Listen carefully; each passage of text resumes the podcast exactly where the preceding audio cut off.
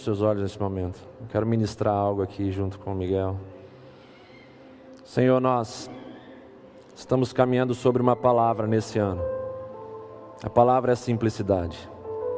Em meus braços está uma criança, símbolo de simplicidade, transparência, humildade.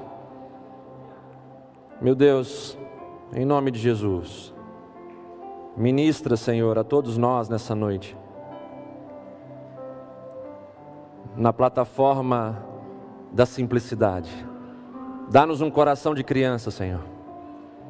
Dá-nos um, dá um coração dependente de Ti. Dá-nos um coração transparente, sincero, verdadeiro, puro. Dá-nos um coração, Senhor, como um coração de criança. Pois sabemos que se não formos como crianças, nós não teremos parte com o reino de Deus. Ministra isso, Senhor, sobre mim, sobre nós, sobre o teu povo nessa noite. Na plataforma da simplicidade, nos abençoe com um coração de criança, que depende do Senhor, que considera o Senhor o nosso maior herói e que confia no Senhor de todo o nosso coração, ao ponto de andarmos pelos trajetos arriscados dessa vida, sem temer mal algum, porque tu estás conosco assim como uma criança confia no seu pai e caminha segura, porque confia plenamente no cuidado e na proteção daquele que a gerou. Em nome de Jesus. Amém.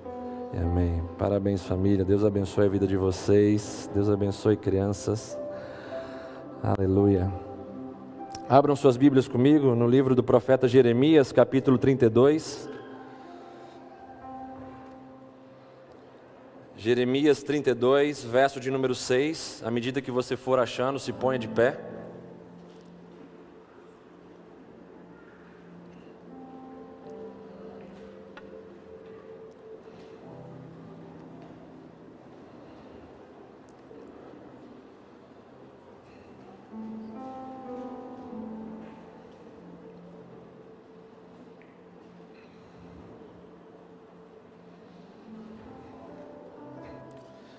Jeremias capítulo 32, a partir do verso de número 6. Se tiver alguém sem Bíblia aí do seu lado, proporcione essa pessoa a companhia dentro dessa leitura. Diz assim a palavra do nosso Deus.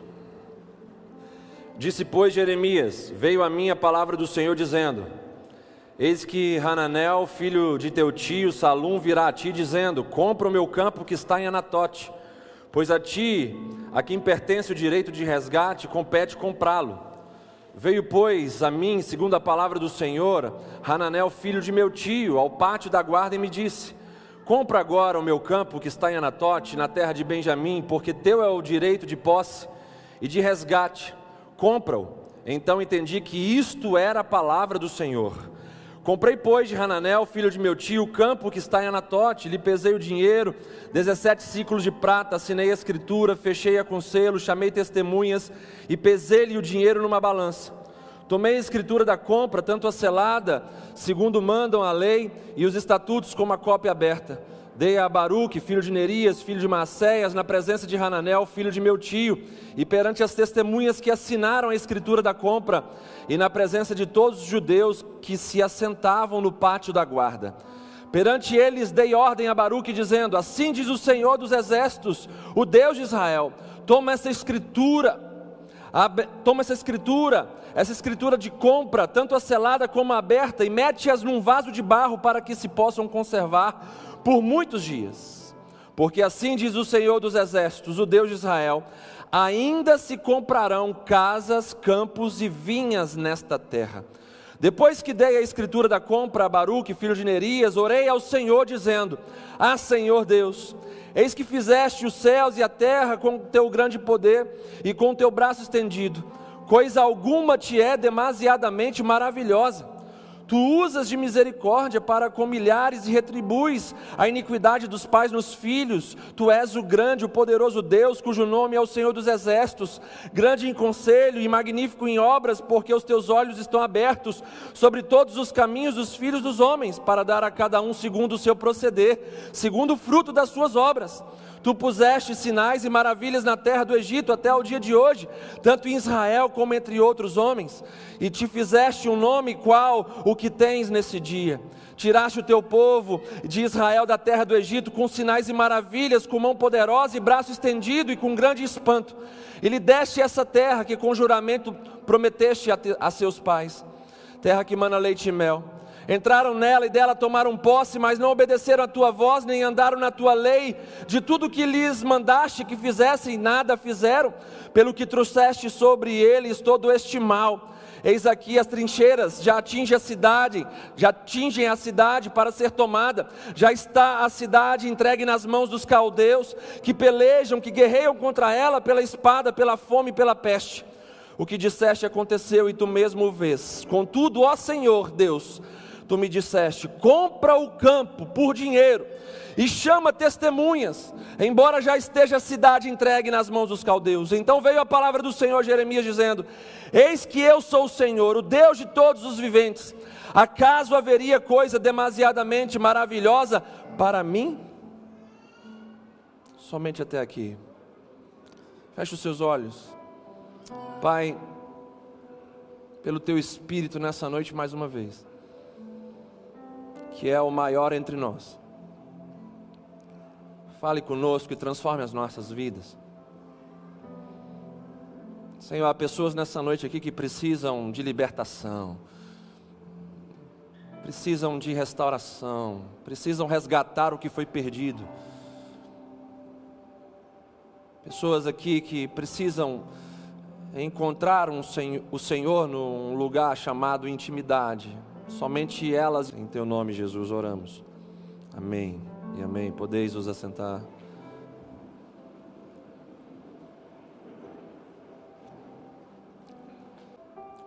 O mesmo trata do profeta Jeremias em uma missão árdua dada pelo próprio Deus a ele. Tote era a terra natal do profeta Jeremias.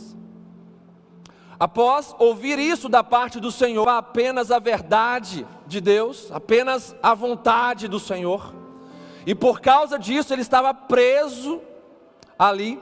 Gigantesco Jeremias, ele tinha o direito de compra daquele campo.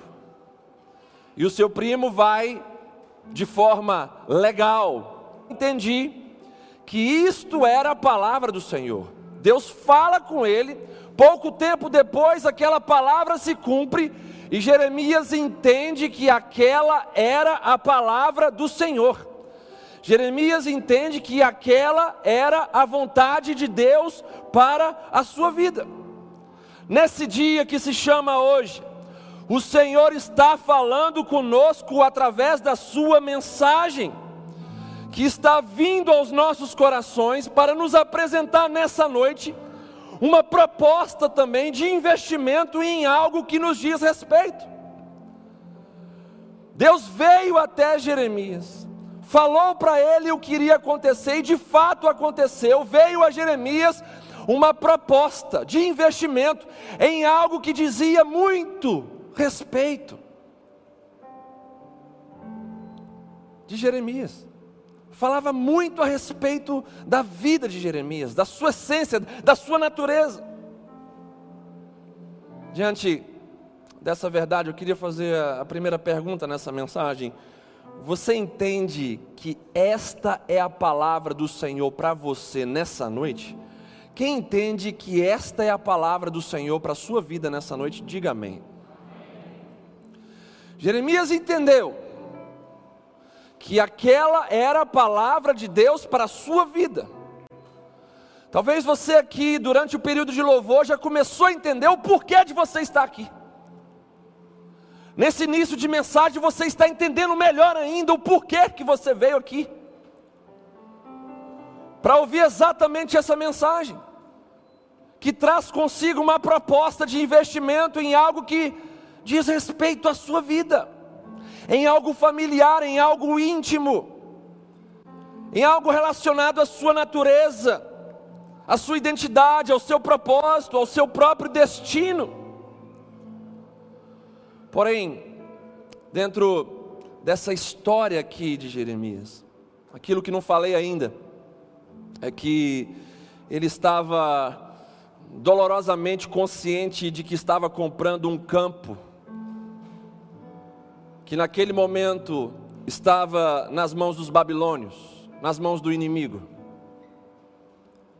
Jeremias recebe uma proposta para comprar um campo desvalorizado, desacreditado, destruído, porque o campo lá em Anatote estava nas mãos do inimigo, estava nas mãos dos babilônios.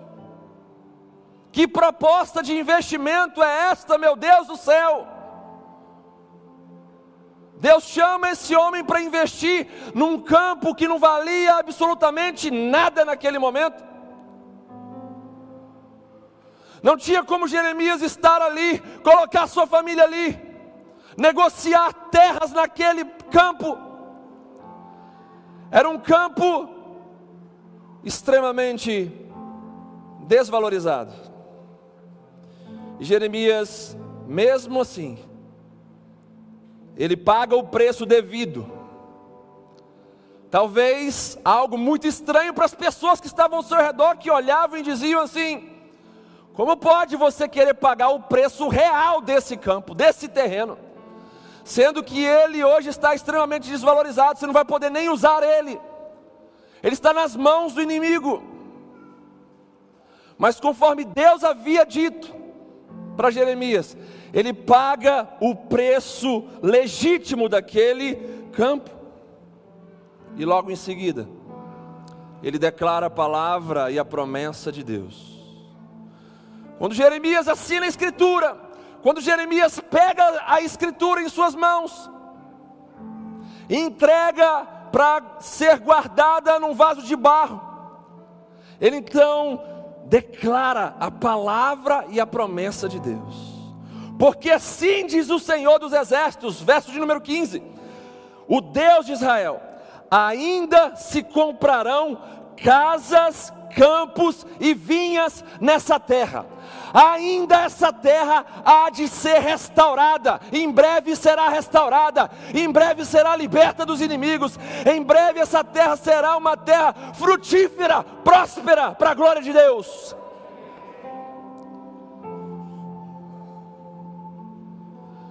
Jeremias, aqui nesse texto, ele nos representa em seu desafio. Qual é o desafio de Jeremias que traz então para mim para você esse tipo de alinhamento com Ele, esse tipo de parceria com Ele nesse desafio. Jeremias tinha o desafio de investir e resgatar um campo desacreditado. Aqui nessa noite existem pessoas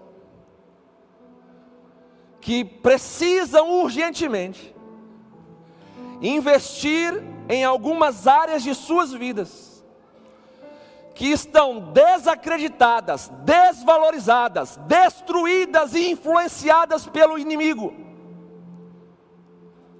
Alguns estão com a sua área familiar destruída, outros com seus sonhos destruídos, outros com seus ministérios desvalorizados outros com as suas próprias vidas prejudicadas, vidas intoxicadas pelo inimigo, pelo pecado, pelo mundo. E a palavra de Deus nessa noite que vem a você, para que você possa dizer, como Isaías disse no verso número 8: Isto é de fato a palavra do Senhor para a minha vida. que você precisa assumir a sua responsabilidade para resgatar aquilo que está perdido, sendo perdido, sendo desvalorizado, sendo desacreditado, dia após dia. Vai deixar o seu casamento ficar assim desvalorizado? Vai deixar os seus sonhos ficarem assim enterrados? Vai deixar o seu ministério ficar assim enfraquecido? Vai deixar a sua vida, a sua identidade ser roubada pelo maligno? É tempo de resgatarmos aquilo que está nas mãos do inimigo. É tempo de fazermos o investimento certo, porque Deus está falando. Cabe a mim e a você resgatarmos as coisas que dizem respeito a nós mesmos. Era de Jeremias o direito de compra, é meu e é, você, é, é meu, e também é seu o direito de resgatar as coisas que dizem respeito a você, dizem respeito a mim.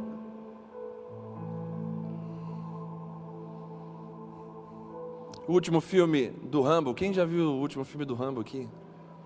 Ah, legal. Fala de uma missão de resgate suicida.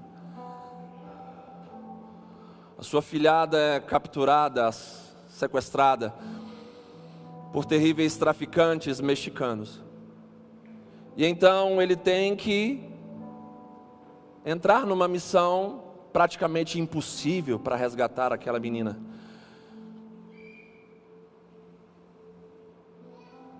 Ele fez então o investimento da sua vida, de toda a sua vida, com todo o seu coração, para resgatar aquilo que estava doendo dentro dele, a ausência daquela menina. A missão era suicida porque existia muitos inimigos, vários contra um. Mas quando o coração é forte, a missão flui apenas na via da certeza e da possibilidade. Quando o nosso coração é forte em Deus, que não se permite dominar pelo medo, pela dúvida, então nós vamos fluir nessa missão de Deus, apenas pela via da fé, apenas pela via da certeza, apenas pela via da possibilidade e não da impossibilidade. O que representa o campo de Anatote para nós nessa noite? Representa algo familiar. Era algo familiar para Jeremias, era sua terra natal. Para nós representa algo familiar, próximo, íntimo, que está desvalorizado, que está desacreditado, que está dominado e destruído pelo inimigo. O que significam os babilônios? Eles representam os nossos inimigos que querem roubar aquilo que é nosso, querem roubar aquilo que nós temos de direito. Quem são os seus inimigos hoje? Para alguns é o medo, para outros é a dúvida, para outros é o comodismo, para outros são os vícios no mundo, no pecado, para outros são condutas que o tornam mundano, mundana. Jeremias, ele tinha uma palavra de Deus para embasar o seu investimento e o resgate. Guarde bem isso no seu coração. Jeremias, ele tinha uma palavra de Deus para embasar o seu investimento e o resgate. O que que nós precisamos ter para então resgatarmos a nossa vida do mundo do pecado do diabo, para resgatarmos o nosso casamento, para resgatarmos os nossos sonhos, para resgatarmos o nosso destino, a nossa identidade, resgatarmos o próprio ministério, o chamado de Deus em nossas vidas. Que é que nós precisamos? Nós precisamos nos embasar na palavra de Deus. Jeremias não estava dando um tiro no escuro, entendam isso, é muito importante para essa mensagem ficar guardada no seu coração. Jeremias não estava ali fazendo uma aposta furada, um investimento imbecil, tolo, não. Jeremias estava fazendo tudo aquilo, embasado, seguro na palavra e na promessa de Deus. Por que, que você está comprando esse campo desvalorizado, Jeremias? Porque eu tenho uma palavra. Deus disse que ainda nessa terra se comprarão casas, pessoas viverão felizes nesse lugar.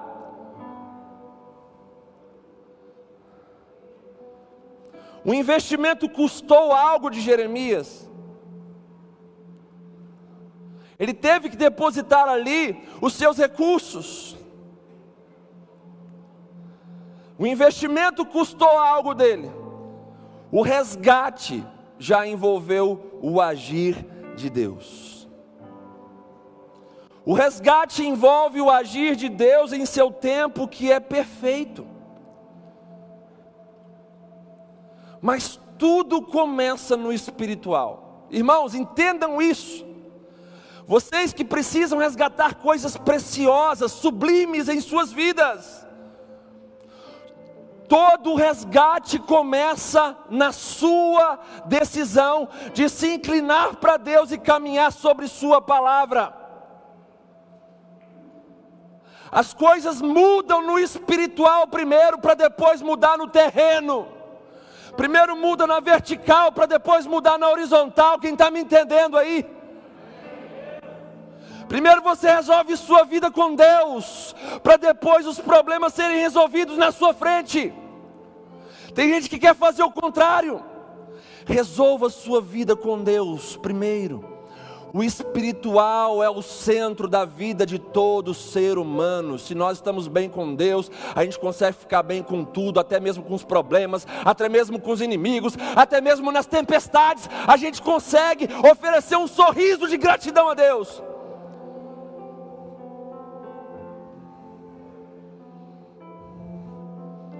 Você está disposto a pagar o preço para ver o resgate acontecer? Essa é a pergunta que você tem que responder para você mesmo. Você está disposto, disposta a pagar o preço para ver então o resgate acontecer? Jeremias se dispôs a pagar o preço, não um preço com desconto, não um preço que não lhe custasse muito, mas o preço real daquele terreno. Sua família está à espera de você, então, pagar esse preço. Não de qualquer maneira, não dando tempo de, de meia boca para sua esposa, para os seus filhos, mas dando tempo de qualidade, pagando o preço verdadeiro que você deve pagar, não se santificando diante de Deus pelas metades, mas se entregando por inteiro, se separando por inteiro, se purificando por inteiro. Não falando a verdade apenas nos âmbitos profissionais para você se beneficiar financeiramente, mas falar a verdade de maneira integral, por onde você andar, ser uma pessoa verdadeira, autêntica, honesta.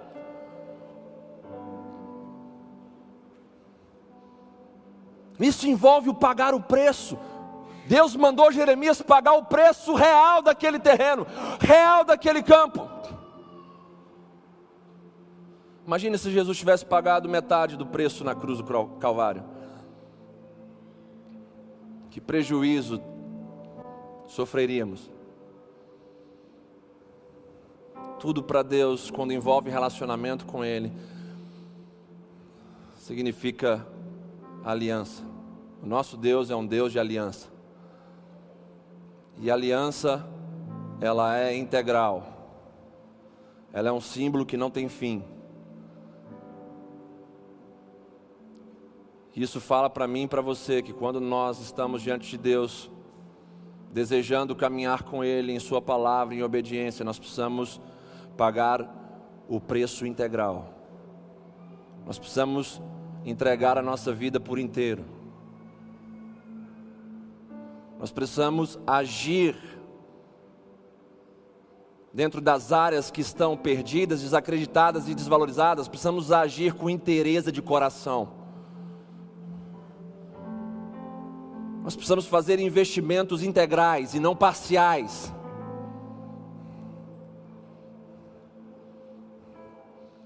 Se nós investirmos sobre a palavra de Deus, Com toda certeza nós iremos resgatar aquilo que está sob a influência e o domínio do inimigo. A palavra resgatar, ela significa livrar do cativeiro. Entendam isso. A palavra resgatar fala de livrarmos algo do cativeiro. Livrarmos algo das, das algemas, das prisões. E a pergunta que deve ecoar sobre nós nessa noite é a seguinte: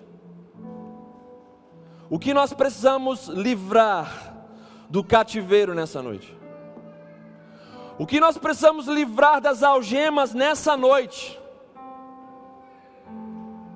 O que nós precisamos livrar das prisões nesta noite? Família, casamento, alma, sonhos, ministério. O que nós precisamos tirar das algemas nessa noite? Em que devemos investir nessa noite para resgatarmos hoje ainda? Ou talvez amanhã, ou talvez em breve. Sempre nos lembrando que o resgate começa no espiritual. O resgate começa na nossa atitude em direção a Deus. Coisas, pessoas, sonhos, ministérios, essas coisas vão ser libertas do cativeiro, libertas de suas algemas, quando nós então posicionarmos a nossa vida num lugar correto diante do Senhor. Quando nós colocarmos os nossos pés sobre a Sua palavra, que é lâmpada para os nossos pés e luz para os nossos caminhos, é o símbolo da justiça, das leis do reino de Deus. Não o que eu acho, o que eu penso, o que o mundo pensa, o que o mundo fala, não, mas o que Deus fala, o que Deus pensa, o que Deus quer de mim. Então é aí que eu devo me posicionar.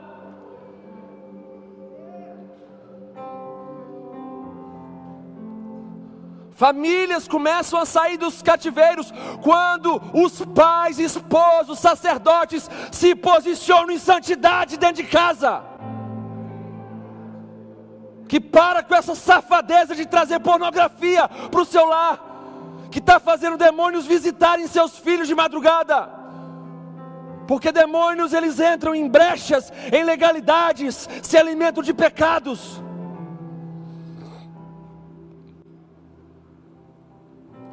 O resgate começa a acontecer na vida de um jovem que deixou os seus sonhos ser enterrados pelas decepções da vida, quando ele passa a se posicionar como José, na firme convicção de que aquilo que Deus mostrou para ele irá se cumprir no tempo perfeito de Deus.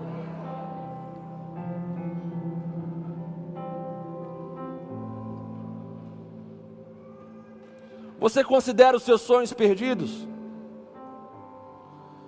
Você considera a sua vida perdida nessa noite? Você considera sua vida, sua família desacreditada? Você considera o seu destino perdido? Se você morrer hoje, agora, você entende aí conscientemente que não estará com Cristo? Você considera o seu ministério perdido hoje? Eu não presto para trabalhar para Deus. Eu jamais irei conseguir fazer algo para Ele novamente. Sai da toca, Saulo.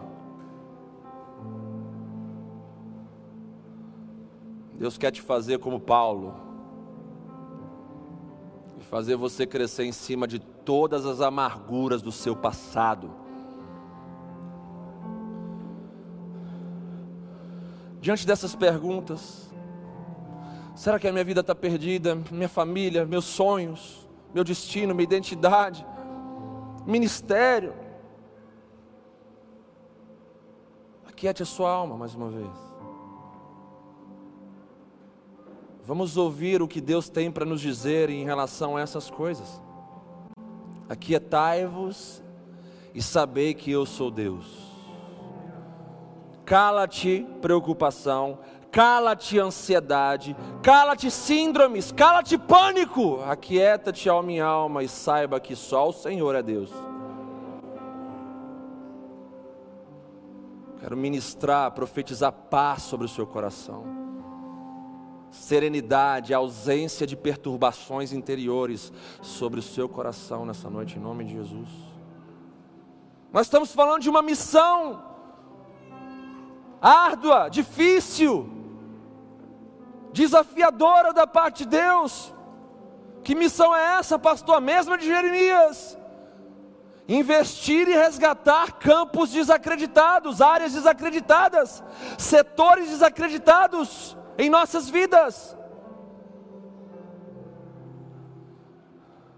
Pessoas podem estar pensando, enquanto ouvem essa mensagem, o seguinte: o que, que adianta investir nessa área familiar se está piorando cada vez mais? Cada dia que passa fica pior.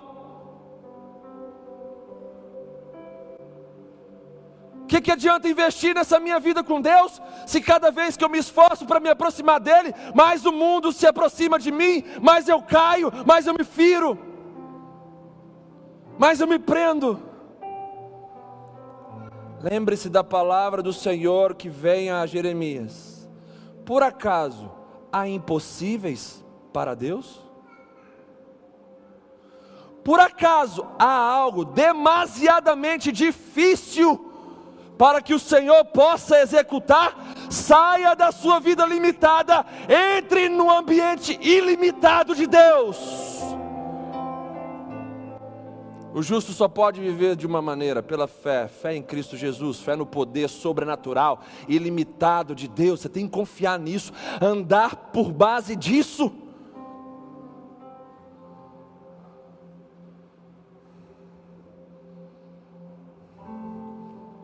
Primeira coisa que a gente precisa saber: o que é direito legal nosso? Jeremias sabia que era direito legal dele adquirir aquele terreno, comprar aquele terreno, aquele campo em Anatote. O que é direito legal nosso em Cristo Jesus, de acordo com as Escrituras Sagradas? É direito legal nosso sonharmos os sonhos de Deus, aleluia! É direito legal nosso viver em abundância, a vida em abundância que Cristo prometeu para nós. É direito nosso vivermos em família, família nessa terra, família na eternidade também, família de Deus é direito nosso, legal, de acordo com as Escrituras, vacinarmos o nosso corpo corruptível com a esperança da incorruptibilidade. É direito nosso, legal, de acordo com a palavra de Deus, servir a Deus com os dons e talentos que Ele nos deu. A nós pertence o direito de resgate. Diga em voz alta todos nessa noite: a mim pertence o direito de resgate. Diga mais uma vez: a mim pertence o direito de resgate. Sobre o que, entendam? Sobre tudo aquilo que é familiar a você, sobre tudo aquilo que é íntimo de você, sobre tudo aquilo que diz respeito a você. Seus sonhos, sua família, sua vida, seus planos, projetos, seu corpo, seu destino, sua identidade Segunda coisa, quais são as palavras e promessas de Deus para a nossa vida? Jeremias teve a dele. Jeremias caminhou sobre a palavra de Deus naquele momento, para aquela missão, para aquela circunstância. Ele tinha uma palavra, ele se embasou naquela palavra de Deus, e por isso ele conseguiu investir de forma correta. Por isso ele conseguiu semear no resgate de forma confiante em Deus. Agora e para mim e para você? Quais são as palavras de Deus para que nós possamos fazer como Jeremias? Eu acabei de estabelecer um princípio. Se nós então nos embasarmos na palavra de Deus, nós conseguiremos investir e resgatar aquilo que está sobre o domínio e a influência do inimigo. Mas sobre quais palavras nós iremos caminhar? Para resgatarmos a nossa vida, por exemplo. Devemos caminhar sobre qual palavra? Poderia citar várias aqui, mas quero citar o texto de João 10,10 10, que vai dizer o seguinte: Jesus falando, Eu vim para que vocês tenham vida e a tenham em abundância. Resgate a sua vida baseando-se nas palavras de Jesus sobre você que está perdido hoje, que está vendo sua vida destruída pelo mundo, pelo inimigo, desvalorizada pelo pecado. Resgate a sua vida entendendo o porquê de Jesus ter vindo a essa terra. Ele veio para que você tivesse vida, e não qualquer tipo de vida, vida em abundância, vida que transborda das virtudes divinas, ao ponto de fazer você dar para os outros que estão ao seu redor. Você que precisa resgatar os seus sonhos, Baseiem-se na palavra de Deus, do Salmo 37, verso de número 4, que vai dizer o seguinte: Busque no Senhor a sua alegria, e Ele dará os desejos do seu coração, ou seja, Ele realizará os sonhos do seu coração. Ah, pastor, estou precisando resgatar os meus sonhos. Eles foram enterrados há muito tempo no, no, no território da decepção, da frustração. Ah, pastor, eu preciso resgatar, eu preciso tirar isso do cativeiro, eu preciso tirar isso das profundezas do desânimo. O que, é que você precisa fazer? Se embasar na palavra de Deus para fazer o investimento certo e ver o resgate acontecer na sua frente. E a palavra de Deus vai dizer para você o seguinte: busque no Senhor a sua alegria, busque no Senhor a sua contentação, busque no Senhor a sua plenitude, busque no Senhor as respostas para a sua alma. E o que é que vai acontecer como consequência disso? E Ele lhe dará os desejos do seu coração. O coração deseja, o coração sonha e Deus pode realizar esses desejos e esses sonhos se nós buscarmos apenas nele a nossa alegria, a nossa satisfação, a nossa plenitude. Quem está me entendendo, diga amém. Já falamos aqui do resgate da sua vida, do resgate dos seus sonhos e o resgate da nossa família. A gente precisa da palavra para caminhar em cima dela, para nos embasar, para nos direcionar como é que eu vou resgatar minha família sem saber o que fazer. Para resgatar a nossa família de acordo com as escrituras sagradas. Precisamos caminhar sobre esse texto aqui. Apenas uma palavra do Senhor já será o suficiente para transformar as nossas casas, as nossas famílias. E por isso eu vou citar apenas um texto, de Atos 16, 31, que vai dizer o seguinte: crê no Senhor Jesus e serás salvo, tu e a tua casa. Pastor, minha casa, minha família está uma bagunça está complicado de se viver de forma conjugal, o que, é que eu tenho que fazer? Creia no Senhor Jesus com uma fé pulsante, com uma fé contagiante, com uma fé que é acompanhada de obras de justiça, com uma fé que transforma a sua vida, com uma fé que faz você atrair os anjos para a sua casa. Crê no Senhor Jesus, e não apenas você será salvo e desenvolverá a sua salvação, mas a sua casa é promessa de Deus. O nível de influência vai trazer quebrantamento, vai trazer arrependimento. O nível da sua influência, da influência da sua fé, vai trazer convicção de pecado na vida das pessoas na sua casa. Você vai se tornar um sal de forma tão intensa que você vai jogar sal neles. E eles vão ter sede de Jesus, vão ter sede da água da vida. Mas tem que ser uma fé verdadeira, não essa fé, sabe, religiosa que não te transforma, nem transforma quem está perto de você. Tem que ser uma fé que traga as obras junto, junto com ela.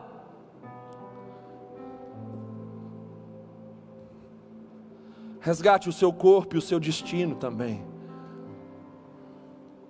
Muitas pessoas estão pensando muito em seus corpos. Eu preciso tomar vacina, vacina é minha solução. Preciso ter um estilo de vida saudável, isso é a minha solução. Eu preciso comer bem, preciso me exercitar bem, essa é a minha solução. Mas para viver quanto tempo? É para viver para sempre. O que é meu de verdade é o que é meu para sempre. E o que é meu para sempre é tudo aquilo que eu tenho em Deus e tudo aquilo que eu sou em Deus, porque Deus é eterno e nada daquilo que eu estou depositando nele vai se perder.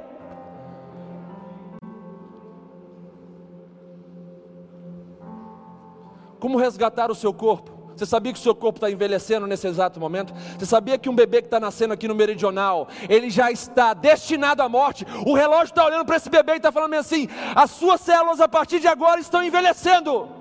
Você não viverá para sempre nesse corpo. É questão de tempo a sua morte.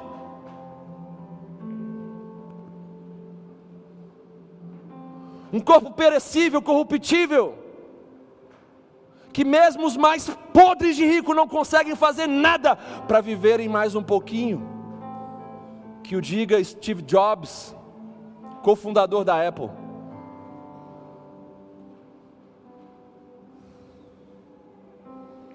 Como resgatar o meu corpo e o meu destino de acordo com a palavra de Deus? 1 Coríntios 15, 52 vai dizer o seguinte: a trombeta soará, os mortos ressuscitarão incorruptíveis, aleluia pessoas da nossa família vão ressuscitar incorruptíveis, aleluia. Nós veremos essas pessoas irem em direção a Cristo, aleluia. Pais, avós, bisavós, irmãos, amigos. Ao soar da última trombeta, da sétima trombeta, os mortos ressuscitarão incorruptíveis com seus corpos glorificados, e nós que estivermos vivos seremos transformados conforme o corpo de Jesus.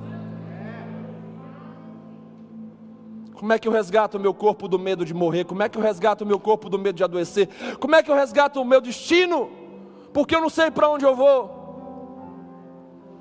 Você resgata tudo isso quando você se torna uma pessoa inteiramente dedicada a Cristo Jesus, ao ponto de dizer: agora já não sou mais eu quem vivo, mas é Cristo que, quem vive em mim. mim colocando coisas de Cristo na sua vida.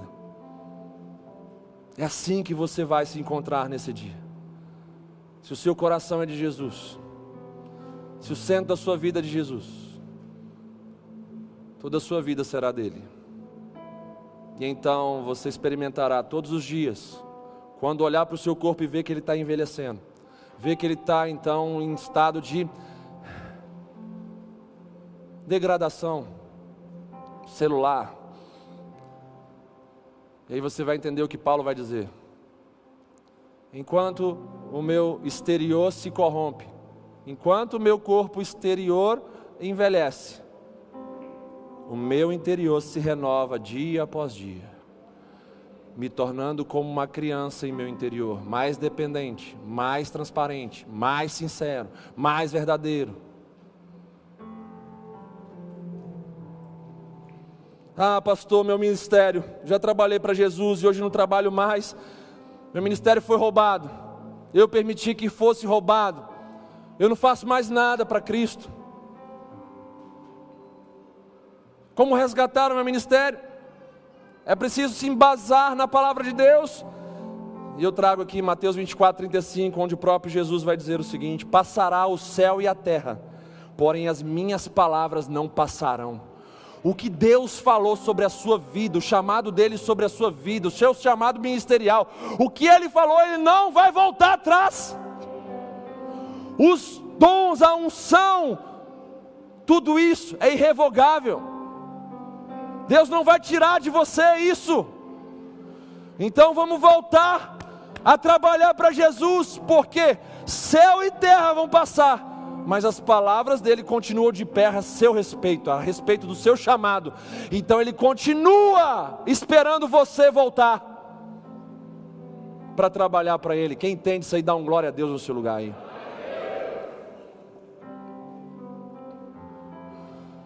Essas são palavras. Para quê? Para que a gente possa se embasar, para que a gente possa fazer o investimento correto, para que a gente possa ver então o resgate acontecer diante de nós. tudo acontece primeiro no reino espiritual. Eu preciso investir baseando-me na palavra de Deus, que é transcendental, que ultrapassa a realidade horizontal. A palavra de Deus, ela tem o poder de criar coisas onde não existem coisas. A palavra de Deus tem o poder de abrir portas.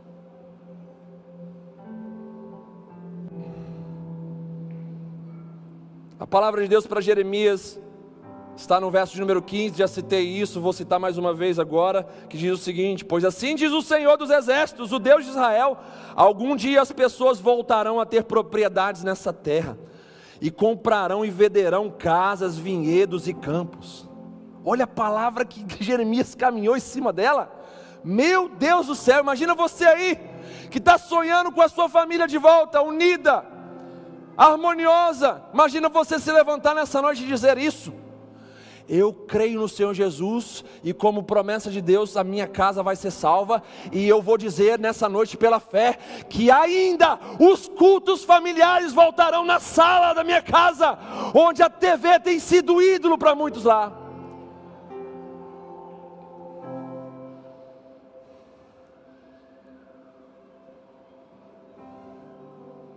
Onde essa palavra de Jeremias se encaixa em nossas vidas?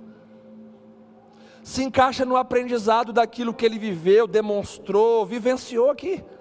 Ou seja, o nosso investimento sobre a palavra de Deus irá trazer restauração àquilo que está perdido, aquilo que está desacreditado, aquilo que está destruído. Nossa vida, família, sonhos, corpo, ministério, estou dizendo, o que é o nosso direito legal?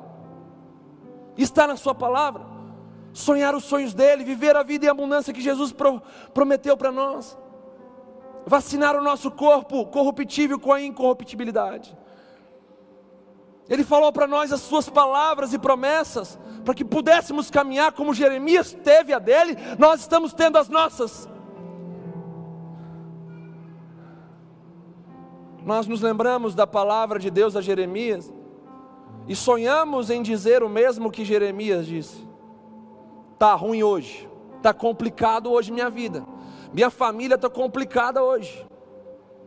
Viver nesse corpo está ficando cada vez mais complicado e, e cada vez que eu me prendo na realidade desse corpo corruptível e passageiro, mais pior eu fico.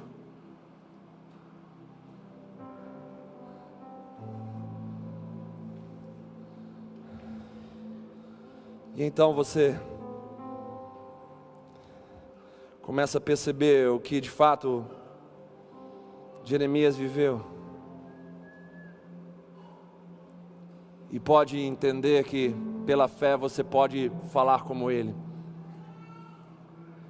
Essas coisas estão difíceis, com a família, com o meu, meu corpo, com a minha vida, os meus sonhos, mas hoje eu vou colocar os meus pés na palavra e na promessa de Deus e eu quero ousar a dizer como Jeremias, que ainda em pouco tempo eu viverei liberto da escravidão desse meu corpo. Viverei liberto da escravidão do pecado. Viverei liberto de uma vida vazia, mundana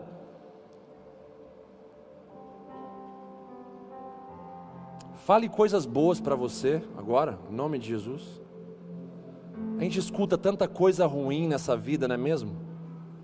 Dentro de nós, os papos que a gente bate com a nossa alma, com a nossa consciência, nos pensamentos que vêm, muitas vezes são tóxicos, são desanimadores, destruidores, pessimistas. Eu estou falando sobre o que essa palavra de Deus a Jeremias tem a ver com a nossa vida, onde é que ela se encaixa? Se encaixa nisso, de você conseguir enxergar uma luz além das, da escuridão que você está vivendo, de você conseguir enxergar uma solução além do problema. Então, mesmo que seja no silêncio da sua alma, diga algo como Jeremias disse, baseando-se na palavra do Senhor. Pois assim diz o Senhor sobre a minha vida, entendendo a palavra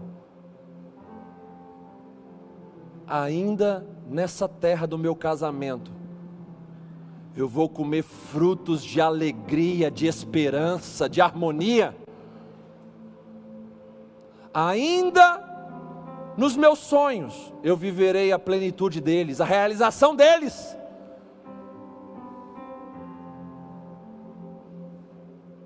Ainda em meu ministério, eu provarei do manifestar da glória de Deus sobre um pecador miserável como eu que decidiu resgatar aquilo que Deus tinha me dado.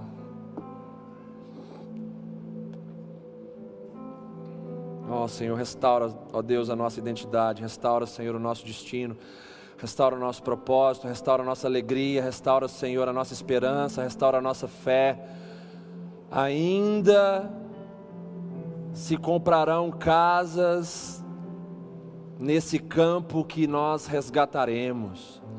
Ainda haverá prosperidade nesse campo de nossas vidas que estamos resgatando ainda haverá alegria, Deus, nessa área de nossas vidas que está sendo desvalorizada.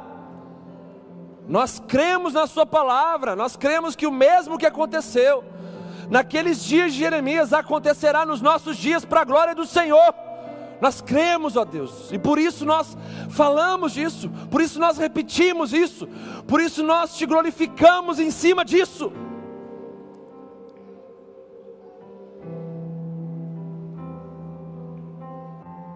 o que de fato é impossível para Deus. Jeremias investiu, investiu na improbabilidade humana e confiou na certeza divina. O que de fato é impossível para Deus? Jeremias investiu na impossibilidade humana e confiou na certeza divina. Após pegar a escritura de compra, Jeremias ora ao Senhor porque a sua mente limitada estava então com dificuldades de entender como é que aquele campo seria restaurado. A mente limitada de Jeremias fez com que ele fosse a Deus em oração, no verso de número 25, para desabafar, dizendo: Contudo, ó Senhor Deus, tu me disseste: compra o campo por dinheiro e chama testemunhas, embora já esteja a cidade entregue nas mãos dos caldeus, dos inimigos.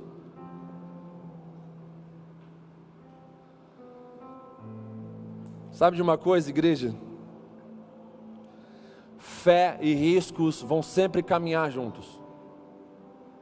Se não tiver riscos, não tem fé. Como é que você vai, ser, vai ter fé se não tiver riscos?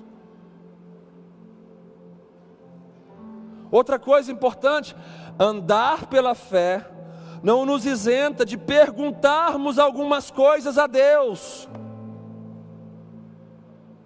É o que Jeremias está fazendo aqui, indagando o Senhor. Meu Deus, o Senhor me pediu para comprar esse campo, mas esse campo está entregue nas mãos dos caldeus. como se a mente limitada de Jeremias não conseguisse acessar um ambiente limitado de Deus.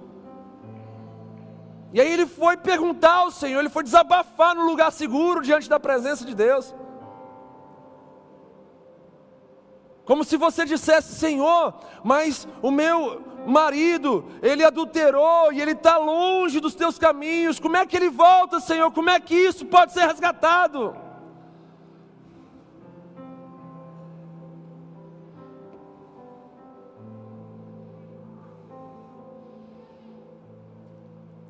E aí que Jeremias então consegue sair dessa limitação da sua mente e entrar no lugar ilimitado onde Deus está, conforme vai dizer então no verso de número 26 e 27. Então veio a palavra do Senhor a Jeremias dizendo: Olha só o que, que faz a oração na nossa vida, faz bem demais. Você entra com perguntas e sai com respostas, você entra mal e sai melhor. Você entra pensando assim: será que esse trem vai dar certo? E você sai dali, convicto de que aquela palavra do Senhor não vai voltar atrás, não vai voltar vazia. Então no verso 26 vem a resposta. Então veio a palavra do Senhor a Jeremias, dizendo: Eis que eu sou o Senhor, o Deus de todos os viventes. Acaso haveria coisa demasiadamente maravilhosa para mim, impossível para mim? Quem pode dar um glória a Deus bem alto aí no seu lugar? Nosso Deus é o Deus do impossível. Você pode dizer isso em voz alta: O meu Deus é o Deus do impossível. Mais alto: Meu Deus é o Deus do impossível. Aleluia, aplauda Ele bem forte nessa hora.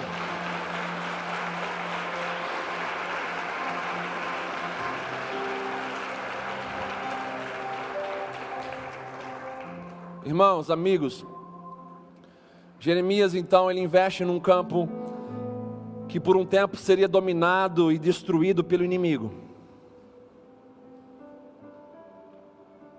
Sabe o que a gente entende sobre isso daqui? Guarde a sua atenção aqui.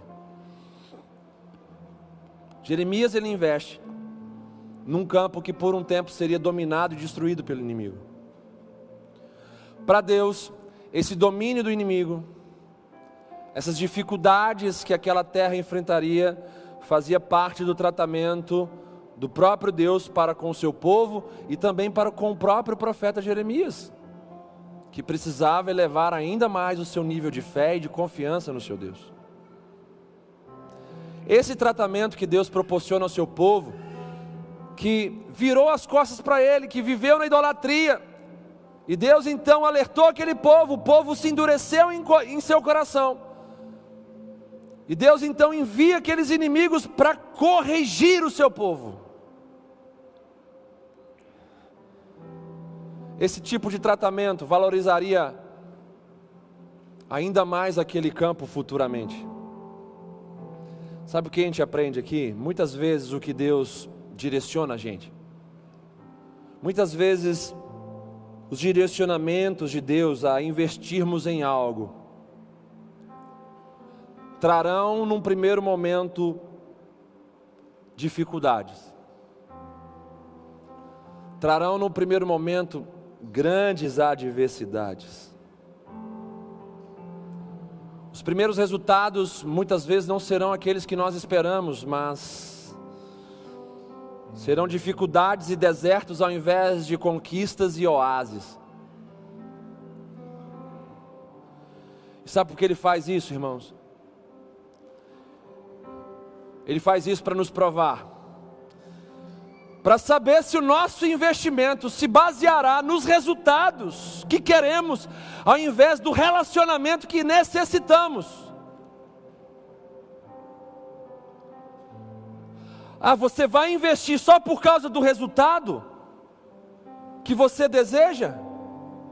Vai investir só para ter seu casamento de volta, vai investir só para ter seus sonhos de volta, vai investir aqui só para ter o seu ministério de volta, ou vai investir para ter noção do quanto você precisa se relacionar comigo? Ou vai investir para se aproximar de mim, diz o Senhor, para ter vida comigo, não vida com resultados, mas vida com relacionamento. É por isso que a presença de Deus ela não está na maioria dos lugares chamado igrejas evangélicas na nação brasileira. Lugares onde as pessoas não desejam Ele, desejam apenas aquilo que Ele pode dar, desejam apenas resultados e não relacionamento, desejam presentes, bênçãos e não um abençoador, desejam salvação e não um salvador, desejam libertação e não um libertador.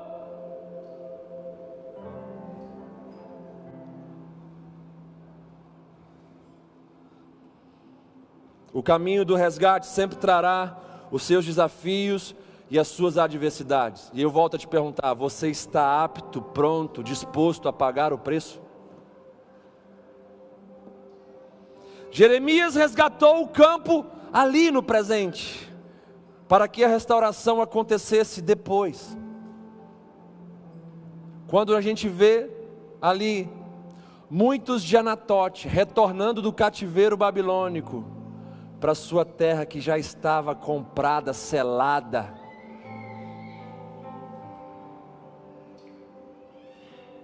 Primeiro nós resolvemos o resgate no reino espiritual. Entendam isso, irmãos, igreja. Primeiro a gente resolve o resgate de nossas vidas, famílias, sonhos, ministérios, áreas familiares, íntimas nossas. Primeiro a gente resolve isso no reino espiritual. Eu te, quero te fazer mais algumas perguntas aqui. Olhem bem para mim nesse momento, em nome de Jesus todos. Você investiria hoje na sua vida apodrecida pelos vícios? Você investiria hoje no seu casamento manchado pelo adultério?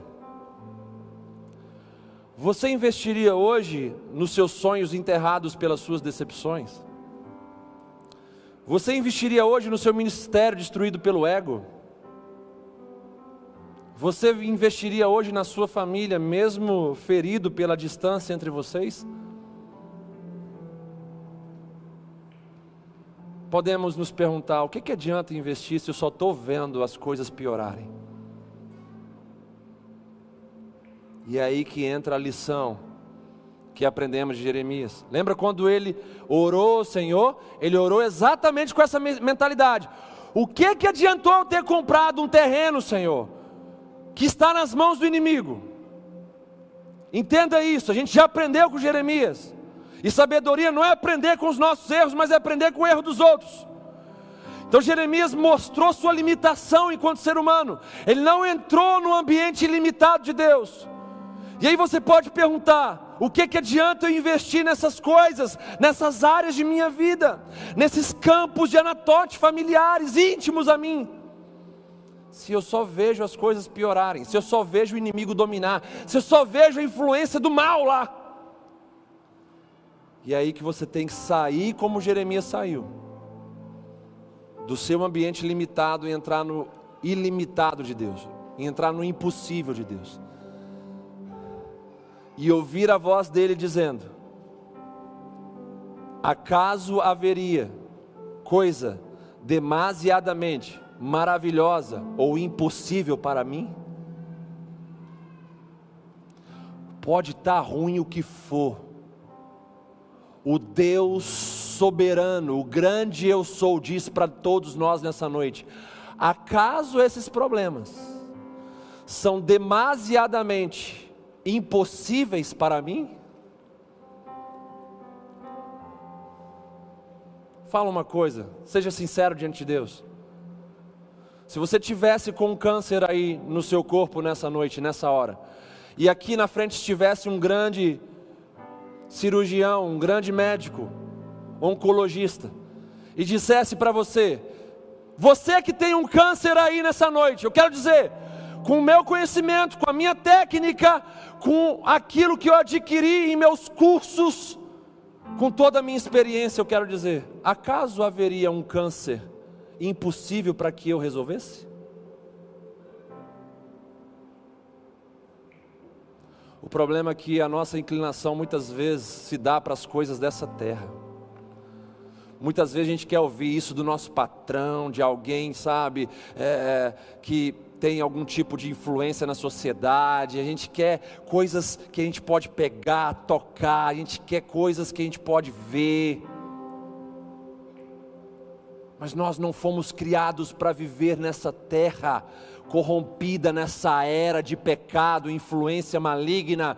Nós somos criados para viver na eternidade, junto com o nosso Criador, para todo sempre, em novos céus e nova terra, com o corpo glorificado.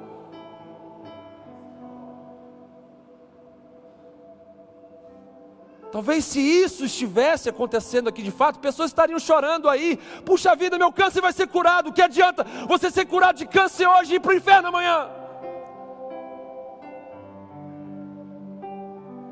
Que adianta um paralítico andar aqui hoje e ir para o inferno amanhã?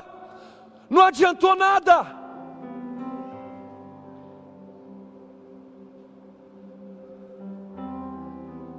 O que resolve a nossa vida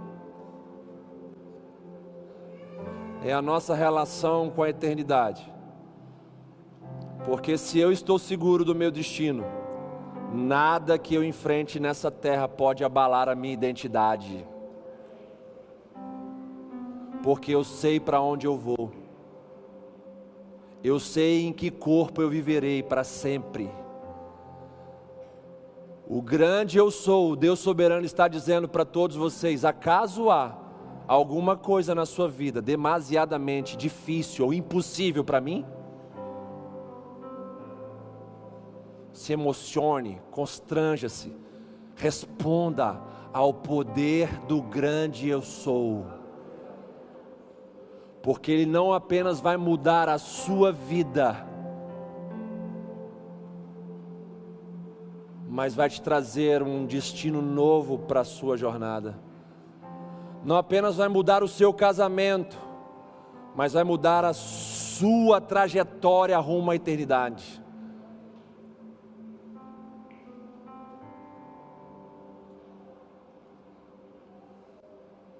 A grande verdade é que no lugar de Jeremias, vamos ser bem sinceros aqui para a gente partir para o encerramento dessa mensagem. A grande verdade é que no lugar de Jeremias, a maioria das pessoas desistiriam do investimento e do resgate. Porque são covardes muitas vezes, são mesquinhos muitas vezes, são egoístas muitas vezes. preferem trocar o cônjuge do que lutar para consertar o casamento. Muitos querem ver para crer e então poder investir. Se não demonstrar mudança, eu não vou investir nesse relacionamento. Se eu não ver a porta que está fechada há muito tempo se abrir na minha frente, então eu não vou investir nesse sonho, nesse projeto, nesse plano, nessa profissão.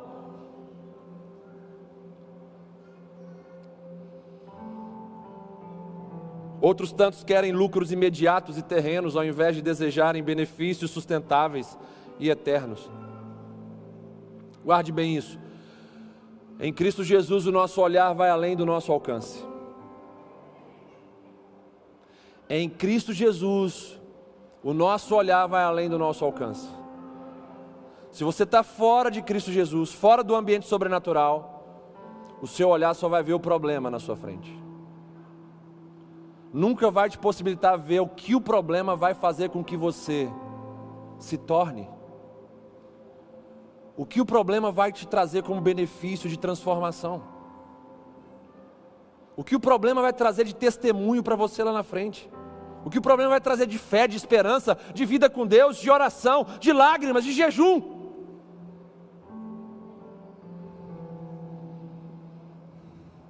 Fé, irmãos, é descansar naquilo que a gente não vê. Porque quem trabalha por nós não precisa ser fiscalizado.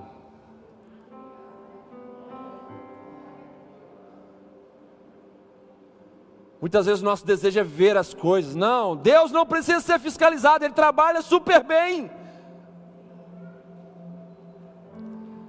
Confie em Deus e invista nas improbabilidades.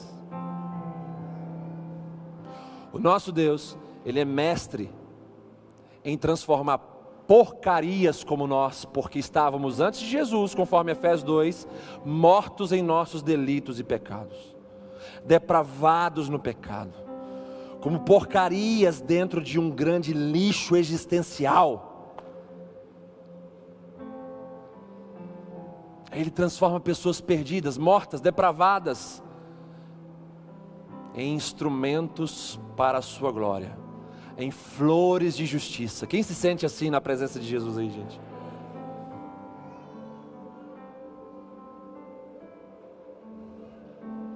Confie em Deus e invista nas improbabilidades da sua vida.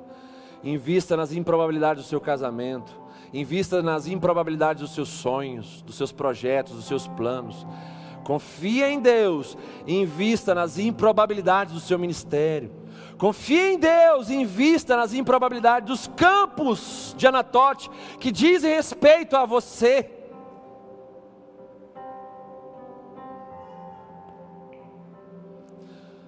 Para fechar isso aqui, eu peço sim que você guarde isso no seu coração, se possível, anote, você que está em casa também. O resumo dessa mensagem, ela se baseia nas atitudes de Jeremias. E são três atitudes que precisam ficar guardadas no nosso coração. Primeiro, como é que Jeremias conseguiu resgatar algo que estava perdido, desvalorizado e desacreditado? Como é que ele conseguiu fazer isso? Primeiro, Jeremias conseguiu fazer isso porque ele investiu nesse algo perdido, destruído e valorizado, baseado na palavra de Deus. Segundo, Jeremias conseguiu alcançar êxito no seu resgate. Por quê?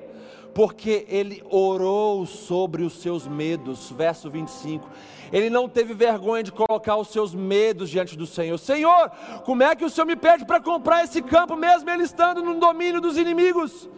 Então Jeremias nos ensina como resgatar de maneira saudável, relevante concretizada Primeiro, investindo os nossos esforços, o nosso tempo, a nossa vida, até mesmo os nossos recursos financeiros, investindo tudo isso baseando-se na palavra de Deus. Segundo, o Senhor nos ensina através da vida de Jeremias que para termos êxito, sucesso no nosso resgate, nós devemos ter coragem de orar sobre os nossos medos, de colocar para Deus o que é que a gente está sentindo quando a gente vê o pau quebrando ao nosso redor. Ore sobre os seus medos, sabe o que, é que vai acontecer? Quando você começar a orar sobre os seus medos, você vai perceber que você vai falar a linguagem da dependência, a oração, e o seu coração vai sair do medo e vai ser devolvido para Deus. Jeremias nos ensina que para resgatarmos com sucesso, nós devemos também descansar no poder sem limites do Senhor. Verso 27: Acaso haveria coisa demasiadamente impossível, maravilhosa para mim fazer? Três coisas para se guardar nessa noite. Primeiro, invista sua vida, tempo, recursos sobre a palavra de Deus. Segundo, tenha coragem de orar sobre os seus medos. E aí você vai ver que você vai entrar de um jeito e sair do outro. Você vai ver que você vai entrar tendo aquele medo ali ao seu redor querendo te dominar, e aí você vai ver que o seu coração vai sair desse ambiente agressivo e hostil e vai ser direcionado para Deus novamente. Terceiro, para você ter êxito no seu resgate, você deve descansar no poder sobrenatural e sem limites do nosso Deus. Quando nós entendemos, igreja, o poder da nossa cobertura, a gente não vai ter medo das tempestades. Tem gente que fica com medo da tempestade. Ah, vou me molhar. Ah, vai cair um negócio em cima de mim. Ah, vou me acidentar. Ei, se você está assim é porque você não confia no poder da sua cobertura. Quando nós confiamos que a nossa cobertura é infinitamente poderosa, nós não vamos ter medo de andar nas tempestades dessa vida. E fechando, o resgate de tudo que está perdido, o resgate de tudo que está desvalorizado ou desvalorizando, o resgate de tudo aquilo que está sendo influenciado pelo inimigo, destruído pelo inimigo, o resgate de tudo isso só pode começar no espiritual quando você decide ir em direção a Deus e se posicionar conforme a sua santa e soberana vontade. Por que, pastor? Deus não vai abençoar nesse sentido vidas estragadas. Deus vai consertar vidas para abençoar por um propósito maior do que uma bênção temporária.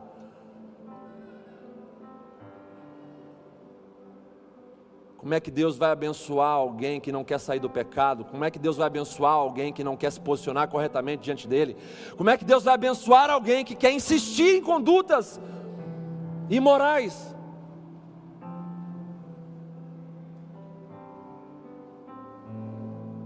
Vinho novo só pode descer sobre odres novos. Odres são estruturas que recebem o vinho de Deus. Vinho é o símbolo de alegria, vinho é símbolo de plenitude, vinho é símbolo de satisfação, vinho é símbolo de vida verdadeira com Deus.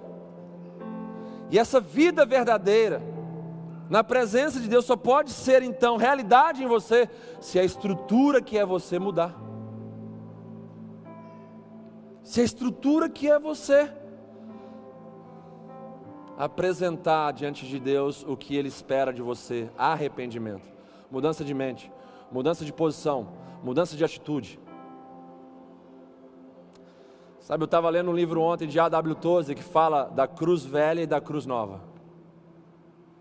A cruz velha e a cruz nova. A cruz nova que o evangelho falso, as falsas doutrinas apresentam hoje ela não leva o homem a morrer para si mesmo. Entenda uma coisa, igreja. Quando o cidadão romano, ele tinha uma cruz sobre os seus ombros, e ele estava a caminho do seu lugar de execução. Ele sabia que era um caminho sem volta. Ele já tinha se despedido de seus amigos e de seus familiares, porque ele não voltaria jamais para onde ele estava. Ele iria para morrer definitivamente. Quando você decide seguir a Jesus, você tem que negar a si mesmo, desistir de si mesmo, desistir do eu no centro da sua vida, tomar a sua cruz para seguir a Ele. E quando você toma a sua cruz, o único objetivo de uma cruz é matar a nossa vida, é matar o velho homem, é matar a velha natureza, é matar esse monte de desejo e cobiça dentro de nós, que quer nos afastar de Deus.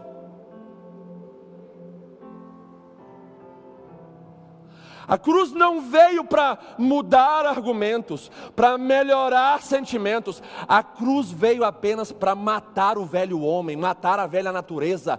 É para isso que a cruz existe. Para matar um tipo de existência e então surgir um novo tipo de existência. A cruz de Cristo matou o pecador, a ressurreição de Cristo levantou novas criaturas.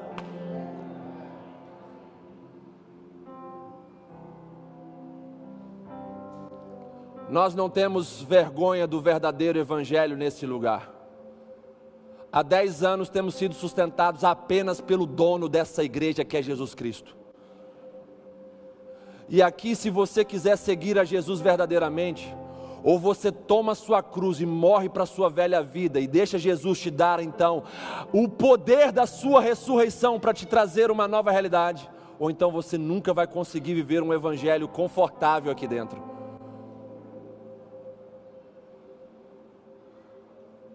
Você nunca vai conseguir viver aqui dentro um evangelho que conforte o seu ego. É tempo de nós mudarmos de vida. E para que nós possamos, de fato, resgatar o que está perdido. Se a gente quer resgatar o que está perdido, a gente precisa, em nome de Jesus, mudar a nossa posição. A gente precisa então nos posicionar diante da palavra do Senhor. Eu te convido a fechar os seus olhos, a curvar a sua cabeça e pensar naquilo que Deus falou com você nessa noite. O que, que o Senhor falou com você nessa noite? Quais são as áreas da sua vida que estão perdidas, desvalorizadas, destruídas, desacreditadas? O que é que você precisa resgatar nessa noite? Você precisa resgatar a sua vida. Você precisa resgatar a sua família. Você precisa resgatar a sua dignidade.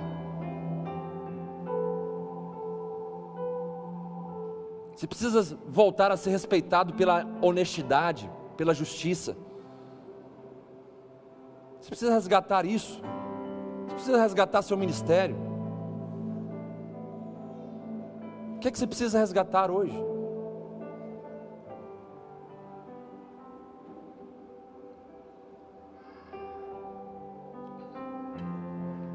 Lembre-se: acaso haverá alguma coisa impossível para Deus? Porque você pode estar pensando, está muito difícil mudar isso, está muito difícil ver diferença nisso. Tudo começa no espiritual, quando você se move em direção a Deus. Quando você se levanta e diz: Eu quero ser um pilar de mudança na minha família. Eu quero iniciar um processo de resgate na minha família. Eu quero contar com o meu Deus e trilhar na palavra dele que diz: se eu crer em Jesus, não apenas eu, mas a minha casa será salva. Eu quero viver essa fé que contagia, eu quero viver essa fé que traz sede de Jesus no meio da minha casa. É hoje, é agora, não é amanhã. Amanhã você nem sabe se vai ter outra oportunidade, você nem sabe se Deus vai falar com você desse jeito específico.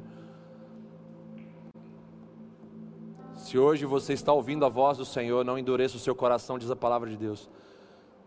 Esse é o momento da mudança. Esse é o momento de você deixar a velha vida e começar a viver a nova vida. Esse é o momento de você entender que Deus vai derramar bênção sobre você diante de uma nova postura, diante de uma nova atitude, diante de uma nova vida. Esse é o momento de você vir para a cruz.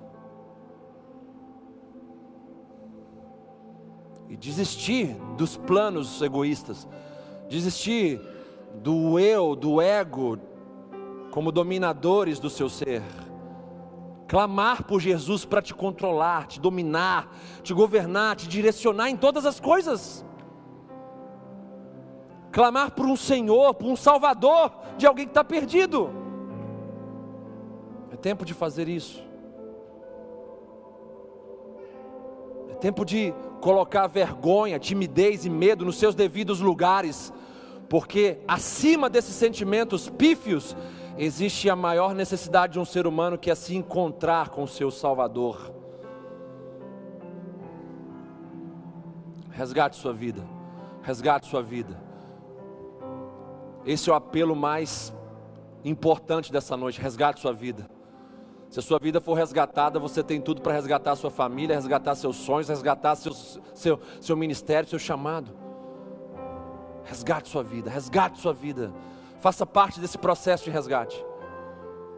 Venha em direção a Deus, venha em direção a Deus, venha em direção a Cristo, não em direção a uma religião. Nós não estamos falando de grana nesse lugar, nós estamos falando de denominação, placas nesse lugar. Nós estamos falando do caminho, da verdade e da vida, Jesus, que ninguém vai ao Pai se não for por Ele.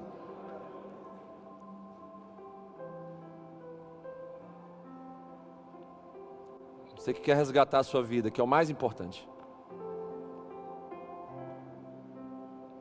Se rendendo, se entregando a Jesus, indo em direção a Ele.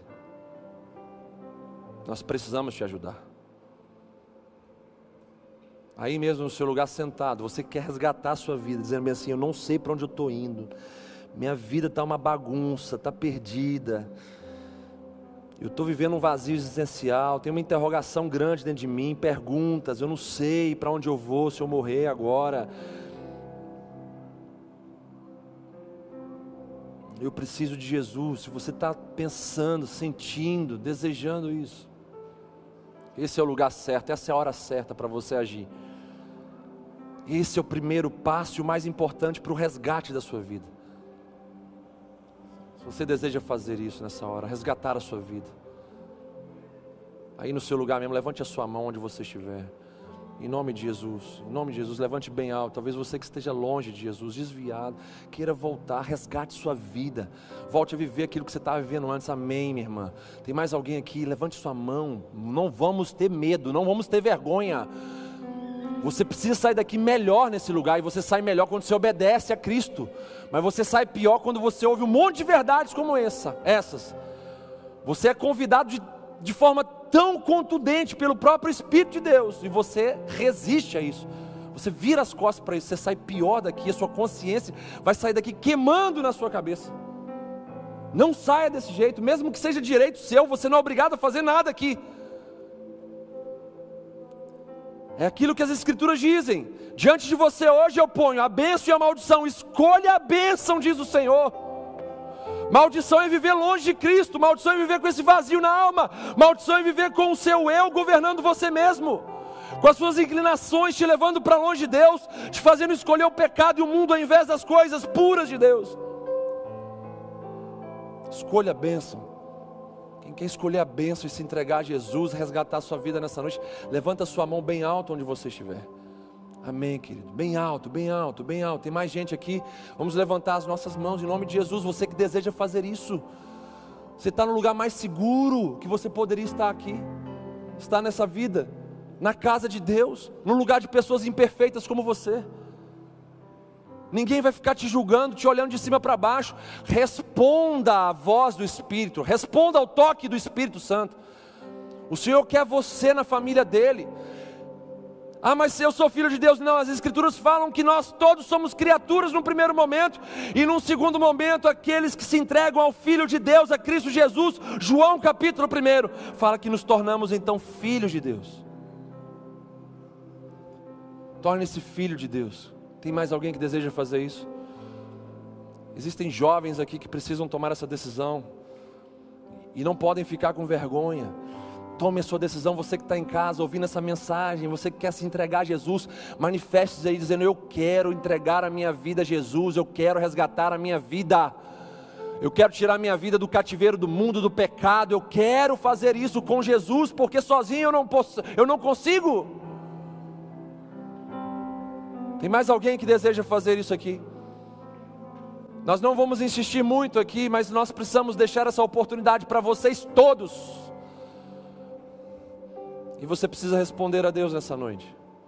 Esse é o meu conselho. Escolhe, pois, a bênção, não a maldição de viver longe de Cristo, longe de Deus. Tem mais alguém que deseja fazer isso? Levante bem alto a sua mão, onde você estiver. Nós já estamos encerrando. Aqui atrás, Deus abençoe. Tem mais alguém que deseja fazer isso? Tem mais alguém? Vamos todos ficar de pé nesse momento, em nome de Jesus. Quero chamar essas pessoas a virem aqui na frente. Venham aqui na frente, vocês que levantaram suas mãos, eu quero orar com vocês. Por favor, eu preciso orar com vocês. Saiam dos seus lugares. Aqui esse rapaz, lá atrás aquela moça, aqui também. Se você quer fazer isso agora, sai do seu lugar, vem aqui em nome de Jesus. Nós vamos orar por vocês nesse momento. Saiam dos seus lugares. Aplaudam o Senhor, igreja, pela vida desses estão aqui.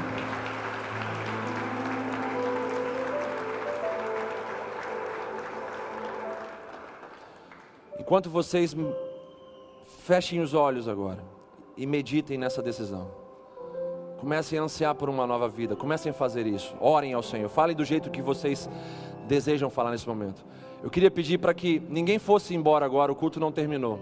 Eu queria falar com todos os irmãos e irmãs que estão aqui. Todos fecham seus olhos. É com vocês agora. Nós vamos orar por eles daqui a pouco. Eles já estão se posicionando melhor ainda diante de Deus agora que, que você precisa resgatar nessa noite aí? O que, que você precisa resgatar nessa noite aí? Faça essa oração diante do Senhor agora. Feche os seus olhos. Tome a sua decisão agora. Senhor, eu quero resgatar isso. E a sua palavra para a minha vida é essa. Eu quero caminhar nela. Confiando no seu poder para me ajudar. Toda a igreja, todos, todos. Posicione-se diante do Senhor. Você que precisa resgatar a sua vida de igreja. Você está longe da igreja, longe da comunhão. Resgate isso agora. Resgate isso agora. Se arrependa, porque você não está congregando e a palavra de Deus fala para você congregar. Salvo aqueles que possuem estritas orientações médicas para ficar em casa. Você que está saindo para o supermercado, para a padaria, para o posto de gasolina, mas não vem para a igreja como se fosse na igreja o lugar único para você se contaminar com esse vírus. E as Escrituras dizem em Hebreus 10, 25: E não deixemos de nos reunir, como fazem alguns, mas encorajemos-nos mutuamente, sobretudo agora que o dia da volta de Jesus se aproxima. Salmo 122 vai dizer: Alegrei-me quando me disseram, vamos à casa do Senhor. Tem gente que ao invés de se alegrar quando alguém faz um convite para ir na casa de Deus, se entristece. Vamos parar de viver nessa hipocrisia e nesse tipo de pecado. Falo para quem está em casa aí, que está saindo para tudo quanto é lugar, e pensam que nós pastores somos bobos, que não vemos nas redes sociais para onde vocês estão indo. E quando a gente liga, cadê você, ovelha de Jesus? Não, não posso ir, não estou saindo para lugar nenhum, ainda mente.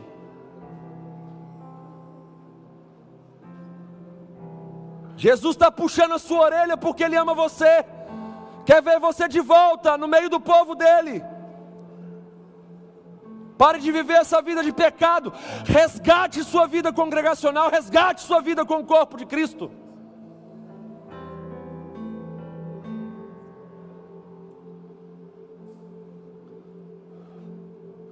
Senhor, em nome de Jesus, eu oro pela sua igreja.